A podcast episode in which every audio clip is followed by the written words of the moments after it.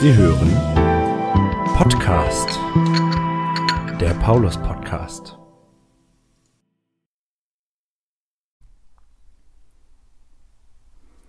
Herzlich willkommen zum Paulus Podcast. Diese Woche sitze ich, Ilse Mörchen, hier mit unserer Kirchenmusikerin Katrin Götz. Und wir sitzen gemütlich bei ihr im Wohnzimmer, das finde ich total klasse. Ähm, hier, wo du wohnst, ist ja nicht nur deine Wohnung, sondern auch deine andere Wirkungsstätte, die du neben St. Paulus noch hast, nämlich die Musik- und Kunstschule Tonart, denn du bist Kirchenmusikerin und Lehrerin für Gesang und Klavier und ja, Chefin der Musikschule. Ne? Aber nun bin ich ganz gespannt, was du uns heute erzählen wirst. Viele, viele, viele kennen dich ja in St. Paulus. Und ähm, ich glaube, die meisten können sich St. Paulus ohne dich gar nicht mehr vorstellen. Erzähl doch mal, seit wann bist du denn Kirchenmusikerin hier in der Kirchengemeinde? Ja, also erst einmal schön, dass ihr da seid, also Robin und Ilse. Ich freue mich sehr über diese Möglichkeit. Ähm, ja, ich bin jetzt im 21. Dienstjahr, habe damals 2001 begonnen, bin von Egenhard Strelo eingestellt worden und damals habe ich die Paulusgemeinde noch so kennengelernt, äh, dass äh, also vorrangig klassische Musik mhm. gespielt worden ist in den Gottesdiensten. Und als ich damals äh, eingestellt worden bin bei Egenhard, hat er gar nicht lange gezögert, hat gemerkt, dass ich also sehr gern auch populäre Musik spiele und Gottesdienste bereichere damit und hat mich geschnappt und ist mit mir nach Magunia, zu Magunia nach Stade gefahren und hat ein Keyboard mit mir angeschafft. Ach, cool. Ja, siehst du, das, dies wusste ich jetzt auch gar nicht, diesen Teil. Ähm, wir wollen jetzt erstmal, wir kommen gleich wieder zurück nach St. Paulus, aber erstmal ein bisschen zurückgehen in deiner Lebensgeschichte. Ähm, wir haben uns nämlich überlegt, wie bist du überhaupt zur Musik gekommen? Haben deine Eltern dich da so rangeführt als Kind schon oder wie kam das? Ja, also ich bin auf jeden Fall ähm, natürlich durch die Familie dazu gekommen. Meine Großmutter war Musikerin und Musiklehrerin. Mein Vater hat, äh, wenn wir bei seinen Eltern waren, immer Klavier gespielt und ich habe also mir dann schon mit drei Jahren eine Zeitung geschnappt, habe die auf das Notenpult gestellt und habe vor mich hin improvisiert mit großer Freude. Oh, cool. Ja, und dann kam in der Schule, äh, in der ersten Klasse, so die Umfrage, wer möchte denn gern eine Aufnahmeprüfung am Konservatorium in Zwickau machen. Und ich habe dann einfach mal gesagt, oh, denn, ohne dass meine Eltern das wussten, ich habe mich dort eintragen lassen. Und meine Eltern haben dann einen Brief bekommen und äh, ja, ihr Kind wird jetzt zur Aufnahmeprüfung am Konservatorium eingeladen. Meine Eltern waren sehr erstaunt, aber sind mit mir dann dorthin gegangen und ich habe die Aufnahmeprüfung bestanden. Ja, und so hat das seinen Weg genommen. Ach, guck, das hört sich ja wirklich lustig an. Sehr süß mit drei dann aus der Zeitung zu improvisieren. Genau. das ist echt cool. Ähm, ich weiß, dass du dann in Dresden Klavier studiert hast und ähm, was hat denn dann dazu geführt, dass du von diesem Klavierstudium, das ist ja erstmal ein bisschen was anderes, zur Kirchenmusik gekommen bist? Das war ein sehr langer Weg. Also ich habe in Dresden Klavier und Chor studiert, das möchte ich noch dazu ah, okay, sagen. Stimmt, ja. Genau. Und ähm, ja, also ich hatte dann erstmal so eine Arbeitsphase am Konservatorium wieder in Zwickau als Dozentin dann, eben nicht mehr als Schülerin, sondern bin wieder dort zurückgegangen als Dozentin. Dann war ich ähm, an der Universität Chemnitz-Zwickau ähm, in der Klavierabteilung und habe auch Chöre begleitet und geleitet dort mit großer Freude. Dann kam also die Spätfolgen der Wende, das war dann schon 93 und diese Universität wurde abgewickelt ähm, und deswegen hat, das war zwar erstmal ein Schock, aber es hat für mich einfach sehr viele neue Räume und Wege eröffnet und damals in dieser Zeit habe ich einen guten Freund kennengelernt, der hat als äh, Kirchenmusiker in Zwickau begonnen und er hat sehr viele Leute begeistert und in seinen Bann gezogen und hat schnell gemerkt, ja, die spielt ganz gut Klavier. Dann habe ich eben mal äh, Klavierauszug gespielt bei Weihnachtsoratorium in der Chorprobe bei ihm oder ich habe ihn mal an der Orgel vertreten, damals noch mit sehr wenig Orgelkenntnissen. Ja, und äh, er hat mich sozusagen begeistert dafür, für die Kirchenmusik und äh, kurz danach habe ich ähm, äh, neben meiner Arbeit äh, an der Burg Schönfels, also ich war, nachdem die Universität abgewickelt ist, äh, worden ist, war ich kurze Zeit Museumsleiterin. Da hat mir die Musik sehr gefehlt. Ich habe zwar viel gelernt, aber in der Zeit habe ich dann meinen ersten Kirchenchor gehabt in Stenn bei Zwickau. Okay. Ja, spannend. Also hatte das Ganze sozusagen sogar einen politischen Hintergrund mit dem, du sagst ja mit, der, mit dem Ende der DDR und der Wendezeit und so. Ähm, genau. Ja, manchmal ist das ja so. Aus Krisen erwachsen dann irgendwie auch neue und vielleicht auch gute Wege. Genau. Wie bist du denn dann aus Sachsen nach Buxtehude gekommen? Ähm, ja, das hat, ähm, das, das äh, ist nicht unbedingt positiv. Also meine erste Ehe ist dann in die Brüche gegangen und äh, ich musste mich entfernen, um auch für meine Kinder Ruhe zu schaffen. Und äh, ja, das hat auch so ein bisschen eine familiäre Geschichte. Also meine Mutter hat durch ihren Vater, der hier in Rosengarten gewohnt hat, immer noch das Hamburger Abendblatt gehabt und hat mich dann irgendwann aufmerksam gemacht, in Jesteburg ist eine Kirchenmusikerstelle frei. Bis dahin hatte ich noch keinen Kirchenmusikerabschluss, habe mich aber beworben, bin genommen worden und bin mit Frank zusammen, also dann äh, schon meinem zweiten Ehemann, in Jesteburg gelandet. Ah, okay. Auf einer also, C-Stelle, genau. Wegen der Kirchenmusik sozusagen, wegen einer Stelle bist du dann genau. hier in den Westen gekommen. Ach ja, spannend. 97 ähm, war das, 1997, 97, ja. Ja, also genau. als alle Grenzen offen ja, waren und sozusagen. man nicht irgendwelche Mauern überwinden musste, genau. ja. Ja, ähm, kommen wir zurück so Richtung St. Paulus.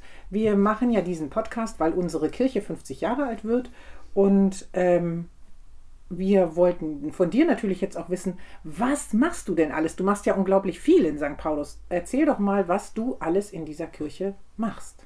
Ich will doch wieder mal nochmal zurückgehen zu Eginhard Strelo, wo der mich eingestellt hat. Da hatte ich, glaube ich, vier oder fünf Stunden. Ich hatte also eine halbe Orgelstelle, habe hab mir die geteilt mit Frau Funken-Lemke. Ähm, dann hat sich daraus so ein bisschen entwickelt, auch äh, Ilse, das weißt du ja auch, äh, dass eben der Bedarf war, Kindergottesdienste anders zu begleiten und das wollte Frau Funkenlemke nicht so gern. Äh, und äh, so bin ich dann eben auch dazu gekommen, äh, so ein bisschen äh, diese Branche so ein bisschen zu bedienen. Dann sind, dann ist der Q Special gekommen und so weiter. So hat sich also diese ganze Popularsache etwas ausgebreitet und ähm, eigentlich schon äh, ein Jahr nachdem ich hier bei Paulus angefangen habe, kam Matthias Richter. Hat, nee, ich glaube, ein halbes Jahr nach mir kam Matthias Richter. Und wir haben uns kennengelernt und haben irgendwann zusammengesessen und wie aus einem Mund haben wir gesagt, was halten Sie von einem Gospelchor? Deswegen wurde der Gospelchor 2002 gegründet, der also dieses Jahr dann auch sein 20-jähriges Jubiläum bereits schon hat. Ja, und dann habe ich eben äh, Popularmusikabschluss gemacht und dann noch so einen speziellen äh, Abschluss für alle möglichen Gesangstechniken und äh, hatte den Wunsch, bin dann mit dem Wunsch an Lutz Titi herangetreten, was hältst du denn von einem Jugendgospelchor? Und er war begeistert und hat mir also die Wege mit dem Kirchenvorstand gemeinsam geebnet, einen, also ein Ensemble mit Jugendlichen, die äh, moderne Gospel singen, aufzubauen, was mir sehr, sehr großen Spaß macht. Also sehr großen Spaß. Seit 2018 gibt es die St. Paul's Soul Teens. Ja, und dann ist Frau Funken-Lemke in den Ruhestand gegangen, hatte ja auch äh, innerhalb ihrer Anstellung eine Kantorei. Und äh, die Kantorei ist dann sozusagen geschlossen zurückgetreten und es hat einfach bei Paulus auch ein klassischer Kirchenchor gefehlt. Und ich hatte auch, weil ja meine äh, Sozial, also meine Sozialisierung, meine musikalische Sozialisierung von Grund auf auch die Klassik ist, die ich auch nach wie vor sehr, sehr gern mache, hatte ich dann den Wunsch, einen klassischen Kirchenchor zu gründen und das konnte ich wieder mit Hilfe des Kirchenvorstandes und Lutz Tiet ja auch tun. Äh, Cantus Paulus ist also gegründet worden 2020 im Januar. Und ja, und daneben habe ich ja die vielen Jahre noch ehrenamtlich äh, Quattro Passione immer, also habe mit Quattro Passione zusammengearbeitet und auch Gottesdienste gestaltet, populare Gottesdienste. Dann ist äh, durch, eine, durch ein Projekt, durch eine Komposition von mir, äh, die Lebenszeichen mit den Texten von äh, Dorothea Lenz, ist eine tolle Band, ein tolles Ensemble, Science of Life entstanden, was eigentlich nicht zu sehr kirchengebunden ist. Wir machen eher Konzerte, aber hin und wieder gestalten wir natürlich auch sehr, sehr gern äh, sehr, sehr gern äh, Gottesdienste. Ja, und äh, die Lebenszeichen, das war dann schon die dritte größere Komposition. Die erste größere Komposition war mit den Texten von Matthias Richter, Groove Mess. Als zweites kam äh, mit Lutz Tietje mit allen Wassern gewaschen ein Taufzyklus. Dann eben die Lebenszeichen, immer mit Projektchören oder der Gospelchor oder äh, ja, mit musikalischen Gästen und so weiter. Und da muss ich wirklich sagen, also das ist das, was ich, ohne dass ich jetzt damit etwas äh, verdienen möchte, aber das, was ich wirklich mit Leidenschaft richtig mache, komponieren ist richtig toll, weil man da alles aus sich rausholen kann. Und wenn das Werk so angelegt ist, dass es eben mit Chor, Soli und Band ist und äh, dann kann das auch viele Menschen begeistern. Man kann viele Menschen mit hineinnehmen in dieses ganze Erlebnis, die ganze Gemeinde mit hineinnehmen. Und also das ist das, was ich sehr, sehr gern tue. Ja, und in der Zeit, das muss ich auf jeden Fall jetzt hier noch erwähnen, in der Zeit, wo Matthias Schlicht hier war, war ich äh, gefordert und gefördert als Hobbyschauspielerin. Stimmt, ja. Und äh, wir haben also einige Jahre lang, sechs oder sieben Jahre, weiß ich nicht genau, oder vielleicht auch acht, haben wir am Lutherabend immer ähm, eingeladen als Familie Luther, Ehepaar Luther. Und das, also das hat mir auch sehr, sehr großen Spaß gemacht. Und das wurde immer begleitet, auch also dieser Abend wurde begleitet durch ein Gesangsensemble, ein klassisches Gesangsensemble, mit dem ich auch geprobt habe. Das war einfach wunderschön und ich hoffe, dass es irgendwann sowas wieder geben wird. Ja, da hast du ja auch deinen Fundus an mittelalterlichen Kostümen dann hier immer ähm, zur Verfügung gestellt. Da war ich immer schwer beeindruckt. Genau. Jetzt hast du mit deiner Antwort auch schon die nächsten zwei Fragen eigentlich mit beantwortet. Meine nächste Frage wäre nämlich gewesen, inwiefern hast du mitgebaut an dieser Kirche? Da hast du ja jetzt eben ganz viel erzählt.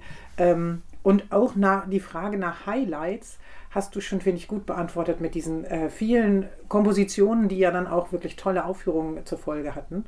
Ähm, das waren, glaube ich, wirklich große Highlights für die Gemeinde, für dich bestimmt auch, Absolut. aber eben auch für die Kirchengemeinde. Genau, aber ein Highlight steht noch aus. Ja, ein Highlight genau, steht aus. Stimmt. Und zwar eine neue Komposition, Stell mich ins Licht, äh, mit Texten von Lutz Tietje. Geniale Texte, geniale Texte. Wir wollten das 2020 aufführen äh, das Besondere an dem Werk wird sein, dass es eben für Chor, Soli ähm, äh, und, und Band ist und auch mit Beteiligung der Gemeinde, mit gesanglicher Beteiligung der Gemeinde. Und wir haben den Termin jetzt schon äh, dreimal verschoben und ich hoffe, dass es dieses Jahr zum Reformationstag, auch wenn Lutz Dieter in der Zwischenzeit in Oslo ist, äh, dass das dann werden kann, dass äh, Lutz dann bei uns sein wird, weil er dort auch im ersten Teil eine tragende Rolle hat. Das wäre ja toll. Also das würde mich Eine auch sehr freuen, wenn das dazu käme. Tragende Rolle, ja, das wäre wunderbar. Also das ist wirklich auch ein großes Highlight. Äh, und dafür ist auch eine Videoinstallation äh, geplant, die also dann von meinem Sohn Maximilian gemacht wird und wo auch Gemeindemitglieder äh, sozusagen eingebunden sind, gefilmt werden, ja und so weiter. Ja, darauf bin ich auch gespannt. Ja. Cool. Ja, als ich äh, vor ein paar Tagen mit meinem Praktikanten Robin Eckstein, der hier auch ganz still an meiner Seite sitzt, zusammensaß und Fragen überlegt habe, da hat Robin eine gute Frage gestellt, die ich dir gerne auch jetzt unterbreiten möchte. Und zwar, eigentlich sind es zwei Fragen. Gibt es irgendwelche Musik, wo du spontan sagen würdest, die geht mir immer besonders nahe? Und die andere Frage ist, gibt es auch irgendein Lied, was du überhaupt nicht mehr hören kannst in deiner Arbeit hier? ich fange mal mit der zweiten Frage an.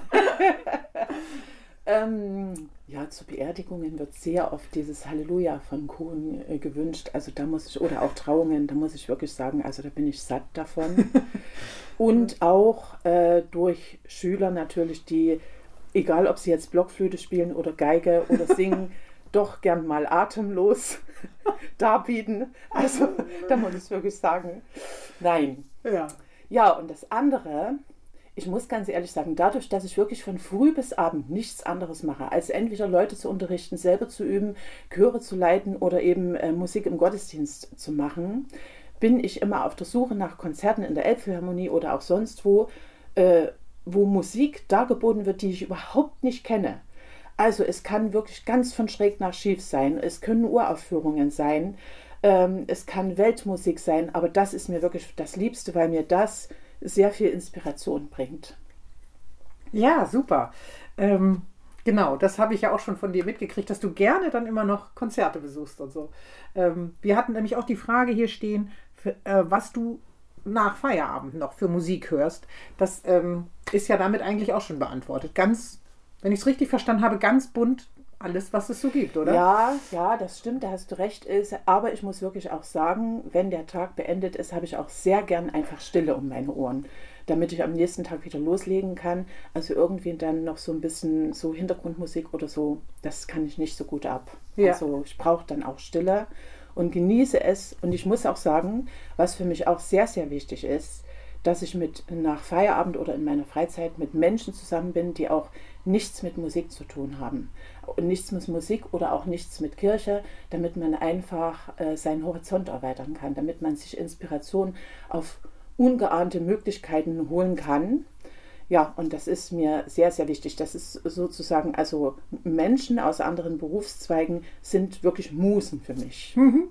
Ja, und dann äh, schwimmt man auch nicht nur immer in seiner eigenen Ja. Suppe und kann Ja. mal über den Tellerrand gucken. Ich Ja. glaube, dass das, du sagtest das ja auch eben gerade für Leute, die in der Kirche arbeiten, immer die Gefahr, dass wir immer in unserem eigenen Ja. ähm, Kreis bleiben und nicht darüber hinaus gucken. Insofern kann ich das sehr gut nachvollziehen und kann das, ähm, ja. Auch wenn ich die Paulusgemeinde sehr schätze, alle Menschen sehr schätze, die Aktivität, die Inspiration, die, äh, der, den Zusammenhalt, das, was alles entsteht, äh, sehr schätze. Manchmal fliegen auch ein bisschen die Fetzen, aber das muss ja sein, sonst geht es nicht vorwärts und das schätze ich alles sehr. Aber ja, wie du das gesagt hast, man muss auch mal über den Tellerrand schauen. Ja.